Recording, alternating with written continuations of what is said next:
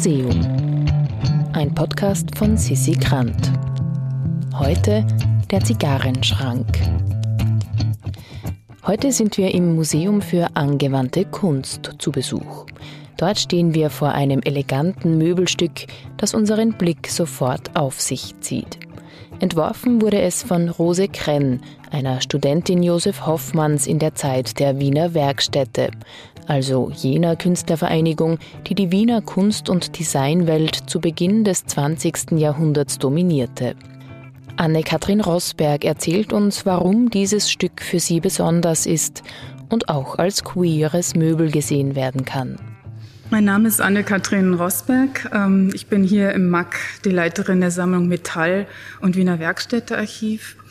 Äh, und ich habe mich in den letzten Jahren vor allen Dingen mit den Künstlerinnen der Wiener Werkstätte beschäftigt.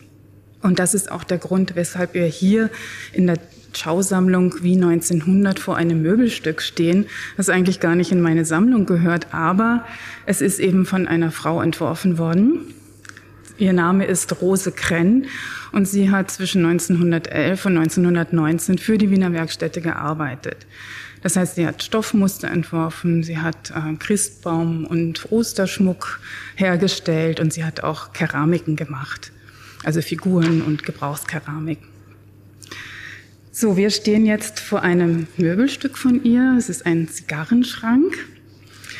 Den hat sie während ihrer Studienzeit an der Kunstgewerbeschule 1912 entworfen und hat ihn dann äh, hier im Museum präsentieren können auf der sogenannten Frühlingsausstellung, Frühjahrsausstellung 1912. Ähm, und das Großartige äh, daran ist eigentlich, dass ähm, dieses Objekt aus der Ausstellung heraus quasi von der Museumsleitung angekauft wurde und dann direkt in die Sammlung überging. Warum ist das besonders? Weil es ein Möbelstück von einer Frau gewesen ist, was ungewöhnlich ist äh, und noch dazu von einer Studentin, nicht? also nicht einer arrivierten Künstlerin. Das hat aber offenbar überhaupt keine Rolle gespielt, also weder Geschlecht noch Status, sondern es ging hier um die Qualität des Möbelstückes, sowohl was den Entwurf betrifft, als auch was die Ausführung betrifft. Also es ist seit 1912 hier bei uns am Museum. Was ist jetzt das Besondere? Ich beschreibe jetzt kurz das Objekt auf einem Sockel, der gebildet wird aus sehr schlanken, hohen äh, viereckigen äh, Füßen, Beinen steht ein Kubus, dessen Flächen mit einem Muster aus Tabakblättern äh, überzogen ist. Bei der Technik handelt es sich um sogenannte Marqueterie. Äh, das funktioniert folgendermaßen. Es werden dünne Furnierblätter ausgeschnitten äh, und dann zusammengesetzt wie ein Puzzle. Eine andere Technik ist die sogenannte Intarsie. Da wird äh, aber in das massive Holz ein Muster eingeschnitten und dann entsprechend die Formen eingelegt aus anderen Hölzern. Also man spricht ja auch von Einlegetechnik. Hier ist es Marqueterie, also diese Puzzle-Technik erlaubt auch komplexere und, und kompliziertere Muster einfach zu erstellen. Ähm, für den Zigarrenschrank wurden vor allem exotische Hölzer verwendet, und zwar dieses sehr auffallende, ähm, hell-dunkel gestreifte Zebrano-Holz. Dann gibt es äh, das lila-rote Amaranthholz und noch zusätzlich ein heimisches Holz, äh, dunkel gebeiztes Ahorn. Sehr raffiniert wurde das Zebrano-Holz so eingesetzt, dass seine Streifen eigentlich die Blattadern wiedergeben. Das sieht man sehr schön. Ne? Ausgeführt wurde das Möbel von zwei Männern. Auffallend ist dieses, ähm, diese Messingplatte mit dem Schlüsselloch. Und das ist auch notwendig, weil man sonst gar nicht wüsste, wo dieses Möbel zu öffnen ist. Ja, also das ist eigentlich hier direkt auch ein Hinweis, ähm, wie das funktioniert. Ähm, ungewöhnlich ist auch die Proportion. Also wir haben eben hier dieses sehr hohe, schlanke Gestell und diesen eher schweren Kubus da drauf. Ja.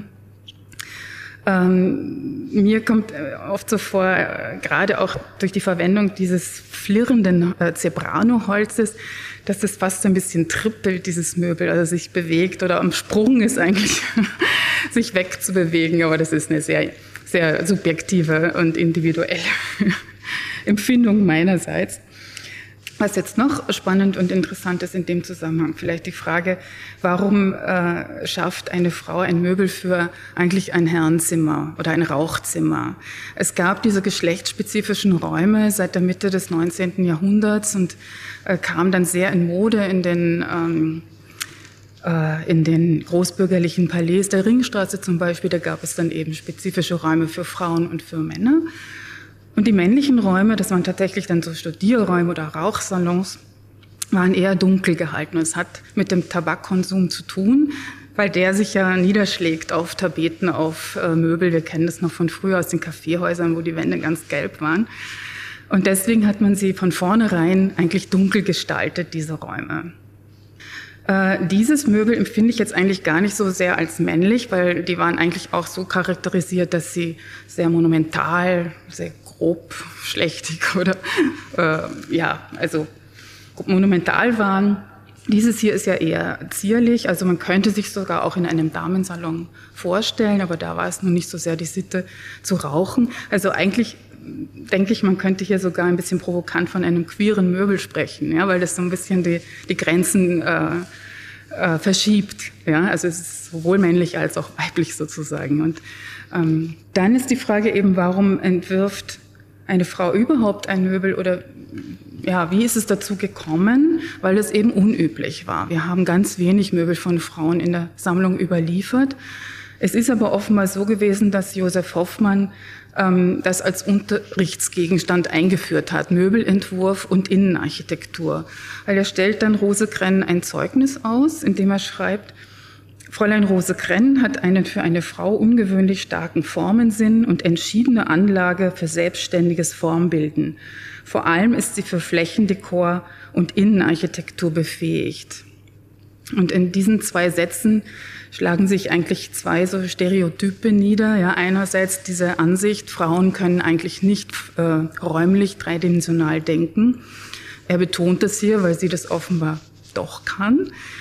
Und schließt aber gleich an, ja, also in der Fläche ähm, ist sie besonders befähigt und das ist ja eigentlich auch das, was man den Frauen zugestanden hat. Ja, das Zweidimensionale, das Muster, sie wurden ausgebildet im Musterzeichnen, in, in der dekorativen Malerei, bis sie dann auch eben zugelassen wurden, ähm, andere Bereiche sozusagen zu erobern. Und das hat Josef Hoffmann offenbar schon forciert. Ja. Aber trotzdem, diese Stereotype bleiben hier noch bestehen, ja, in dieser Beurteilung. Das finde ich ganz spannend. Im Flächendekor haben sie sich dann wirklich ausgekannt sozusagen und waren einfach großartig. Alle Frauen, die sich mit den Stoffmustern beschäftigt haben in der WW. Und dieses ähm, Motiv hier mit den Tabakblättern ist ein ganz besonderes, weil es eigentlich schon sehr weit vorausweist. Also es hat nichts mehr mit dem Jugendstil zu tun, sondern viel eher mit dem Art Deco-Stil der 1920er Jahre.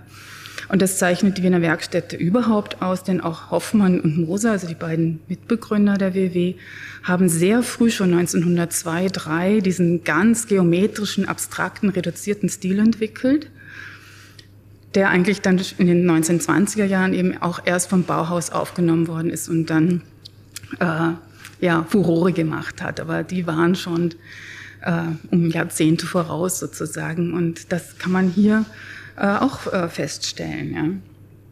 Interessanterweise ist es dann so, dass in der Zwischenkriegszeit die WW sich völlig konträr entwickelt, also gar nicht diesen internationalen Stil mitmacht, sondern bunt wird, spielerisch, erzählerisch. Also da ist dann ganz stark der Einfluss von Dagobert Peche vorhanden, den auch die Künstlerinnen ähm, weiterentwickeln und auch ihre eigene Formensprache dann in, äh, entwickeln. Ja, ähm, wer den äh, Kasten auch nach, also innen sehen möchte, äh, es befinden sich drin zwei Schubladen, eine Ablagefläche und eine kleine Platte zum Ausklappen. Der kann es in einem Video tun, den wir auf unserem Kanal stehen haben oder der da verfügbar ist. Da wird das Innere kurz gezeigt und beschrieben und auch da kommt noch einmal dieses Zebrano-Holz in anderer Weise sehr schön zum Einsatz. Aber natürlich lade ich alle Besucherinnen und Besucher ein, ins MAG zu kommen und sich äh, das Stück in Original anzuschauen. Ähm, es ist einfach wirklich ähm, ganz ein besonderes Einzelstück. Ein Zigarrenschrank für Herren, von Frauenhand entworfen. Den Link zu dem Video, auf dem ihr den Schrank auch von innen sehen könnt, findet ihr in den Show Notes. Im Museum ist eine Produktion vom Produktionsbüro Sissi Grant. Musik Petra Schrenzer. Artwork Nuschka Wolf.